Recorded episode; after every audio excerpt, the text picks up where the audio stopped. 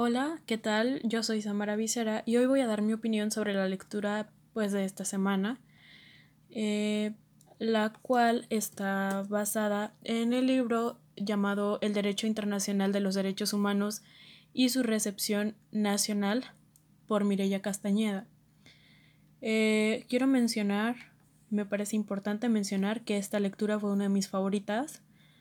eh, porque además de ser muy entendible, pues la verdad es que mientras la iba leyendo pude reflexionar de manera profunda varias situaciones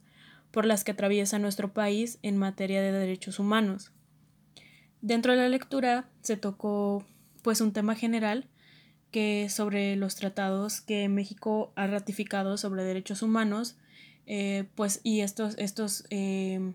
pues, tratados fueron propuestos por la ONU en búsqueda de eh, que existiera una, una forma de proteger a los derechos de las personas que se encontraban pues vulneradas y a las que se les habían quitado estos mismos derechos o pues se les habían violentado, etc. Obviamente estos tratados fueron surgiendo a través del tiempo y a raíz de varias necesidades que es también lo que se viene mencionando pues en la lectura. Se vienen mencionando las fechas de los tratados y todas estas cuestiones. Y pues la verdad me, llamó mucho la atención que México fuera parte de todos esos tratados y que haya decidido acatarlos de, manera pues muy, muy concreta, muy, muy al pie de la letra, según pues, pues su, su, su, su acuerdo, ¿no? Por decirlo de alguna forma.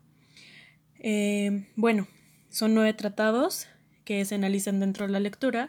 y pues los voy a mencionar a continuación para posteriormente pues poder adentrarme en cada uno de ellos y compartir con ustedes la reflexión que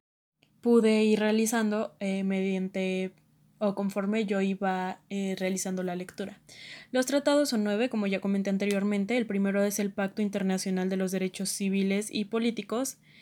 El segundo es el Pacto Internacional de los Derechos Económicos, Sociales y Culturales.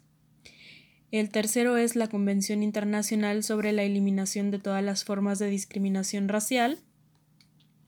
El cuarto es la Convención sobre la Eliminación de todas las formas de discriminación contra la mujer. El quinto es la Convención contra la Tortura y otros tratos o penas crueles, inhumanos o degradantes. El sexto es la Convención sobre Derechos del Niño. El séptimo es la Convención Internacional sobre la Protección de los Derechos de todos los trabajadores migratorios y de sus familiares. El octavo es la Convención sobre los Derechos de las Personas con Discapacidad y el noveno es la Convención Internacional para la Protección de todas las personas contra las desapariciones forzadas. Eh, vamos a comenzar hablando sobre el Pacto Internacional de Derechos Civiles y Políticos algo que se mencionó mm, pues muy reiteradamente dentro de la lectura es que pues claramente la el principio de la no discriminación es como eh, el que es base, el, del que surgen o del que emanan todos estos derechos. Claro, en común tenemos que todos deben ser pues tratados de una manera igual y obviamente sin ser discriminados. Esto lo implica pues implícitamente. Eh, el Pacto Internacional de Derechos Civiles y Políticos consiste prácticamente en proteger a, pues, los derechos civiles y políticos de todos los ciudadanos. Esto pues implica eh, los principios o, los derechos más básicos,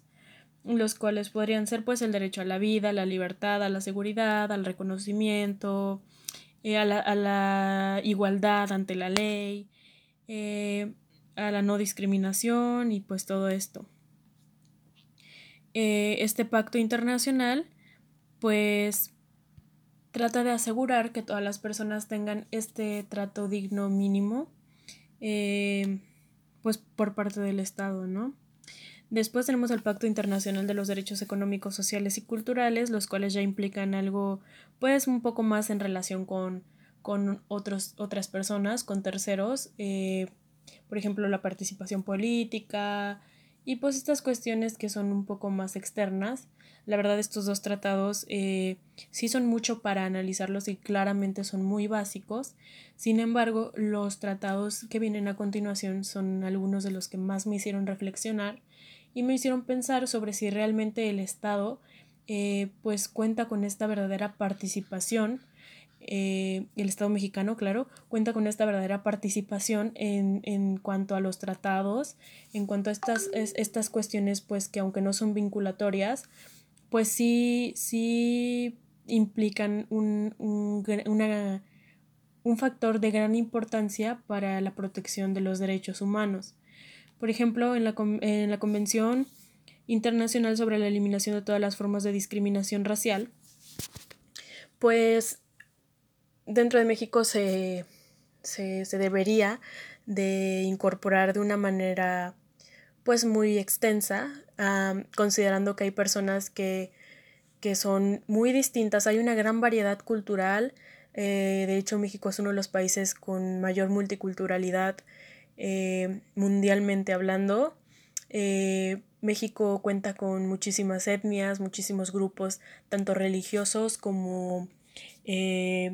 culturales, sociales. Eh, y pues la verdad es que esta, este, este pacto debería ser una, una de las bases fundamentales para la aplicación del derecho y para la ejecución de las libertades de todas las personas, de la garantía de que todas las personas van a, a vivir de la misma manera, de, de la misma, eh, bueno, con la misma libertad, con los mismos tratos eh, totalmente humanos y dignos, sin importar su raza, religión, sexo, eh, ideales políticos también. Y pues claro que el Estado debería ser el encargado de fomentar, de cumplir, de validar, de pues todo lo que implique el mantener viva esa, esa iniciativa o bueno, no iniciativa, porque realmente no es una iniciativa, es algo fundamental de, de pues mantener una vida digna de todas las personas, todos los ciudadanos. Por otra parte, en la Convención contra la Tortura y otros tratos o penas crueles, inhumanos o degradantes, se hablaba sobre la tortura que se podría aplicar de parte del Estado hacia pues los ciudadanos, ¿no? Y aquí cuando se contaba la historia sobre el por qué surgió y pues las, las motivaciones para crear este, este pacto, la verdad es que pues se me vinieron a la cabeza muchísimas, muchísimos pensamientos y muchísimas eh, ideas respecto a si realmente es aplicado esto en nuestro país. Y bueno, por ejemplo, algo que recordé y que de hecho se menciona dentro de pues este tratado es el hecho de que pues hay personas que viven en una constante guerra a nivel mundial, por ejemplo, y que sus tratos inhumanos y las torturas que se dan, pues se pueden ver excusados a veces en que, pues, eh, pues son personas que se encuentran en una zona de guerra y que, pues, pueden ser utilizadas como una manera de obtener algún tipo de información, algún tipo de beneficio, tanto del Estado como de particulares. Y la verdad es que eh, me, me, parece un tema mucho de reflexionar porque aunque a nosotros nos impacta mucho que sucedan este tipo de cuestiones a nivel mundial, realmente en México siguen sucediendo estas cosas y siguen ocurriendo diariamente, ¿no? Aunque ni siquiera nos demos cuenta, aunque ni siquiera sea un tema mucho de reflexionar a diario, pero pues realmente es algo que sucede y que es preocupante. También otro pacto es el de la Convención sobre los Derechos del Niño, el cual pues también habla de de la manera en la que los niños deben ser tratados, eh, todas las cosas que deben evitar que se, que se susciten dentro de sus vidas eh, algo que me pareció muy interesante y reconfortante a la vez es que se menciona dentro de la lectura que este pacto fue uno de los que más rápido se, se adhirieron, se adherieron, perdón, eh, países, eh, pues sí, al tratado y estuvieron de acuerdo con, con, las especificaciones que se pedía dentro del tratado. y pues realmente es cuestión de, de interesarse más en en la vida de, las, de, estos niños, de estas personas que están pues dentro de una etapa en la que son personas totalmente vulnerables, en las que pues sus derechos son muchísimo más fácilmente violentados y pues es muy, es muy difícil mantener a salvo sus, sus derechos cuando otras personas pues son quienes deben velar por ellos y no ellos mismos. La verdad está para reflexionar eh, la situación en la que México eh, tiene a los niños, o bueno, en, la que el, Estado o toda la ciudadanía en general eh, tiene a los niños, porque realmente no podemos asegurar que todos estos niños están cumpliendo o se les están cumpliendo la pues el, el, garantizarles todos sus derechos por ejemplo el de estudiar el de educarse culturalmente para cambiar a esta sociedad que pues ya existe, a esta cultura que ya existe en todo el territorio mexicano y para lograr que pues todos estos eh, fallos dentro del sistema sean cubiertos por unas nuevas generaciones. Realmente es muy deficiente tanto el sistema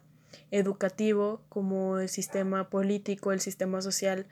que hace que los niños cada vez sean más carecientes de educación, de valores, de principios y de cosas que realmente pues podrían tener eh, o deberían tener con muchísima facilidad pues por simplemente tener el, el propio derecho. También se habla sobre la Convención Internacional sobre la Protección de los Derechos de todos los trabajadores migratorios y sus familiares. Me parece que aquí es un poco eh, contradictoria, perdón, la situación que pues existe en México, porque a pesar de que México acoge totalmente a todos sus eh, migrantes, pues realmente a sus a las personas que son ya civiles, que son ya eh, ciudadanos que viven bajo este sistema jurídico o político o social, eh, no reciben el mismo apoyo que el que se les da a estos migrantes, ¿no? Fue un tema muy controversial cuando ocurrió eh, pues el paso de las personas de Honduras eh, hacia, hacia acá, hacia México, las cuales venían a trabajar y pues el presidente Andrés Manuel López Obrador prometió y les aseguró que ellos iban a tener eh, eh, una fuente de empleo segura para sus familias. Y pues obviamente eh, la reacción de los mexicanos fue pues muy dividida debido a que pues algunos pensaban que estaba muy bien que en México no tenía la cara para rechazar a algún migrante cuando México es uno de los primeros expulsores de personas eh, migrantes, pues obviamente que van en busca de una mejor calidad de vida. Y bueno, por otra parte estaba la opinión de las personas que creían que pues simplemente no tenía sentido la actuación del presidente cuando hay miles de personas, eh, millones de personas en México que están en busca de un empleo y que no lo han podido conseguir. Entonces, eh, pues como les comentó, México, a pesar de cumplir con este tratado que promete pues darle un trato digno a todas estas personas y a sus familiares, pues también eh, está perdiéndose en, este, en esta doble moralidad en la que no atiende a sus ciudadanos, pero sí atiende a personas que vienen de fuera de, del país. Realmente, eh, en lo personal, considero que la acción del presidente pues fue correcta, políticamente correcta eh, eh, para los migrantes, para estas personas que vienen de otro país a trabajar a México.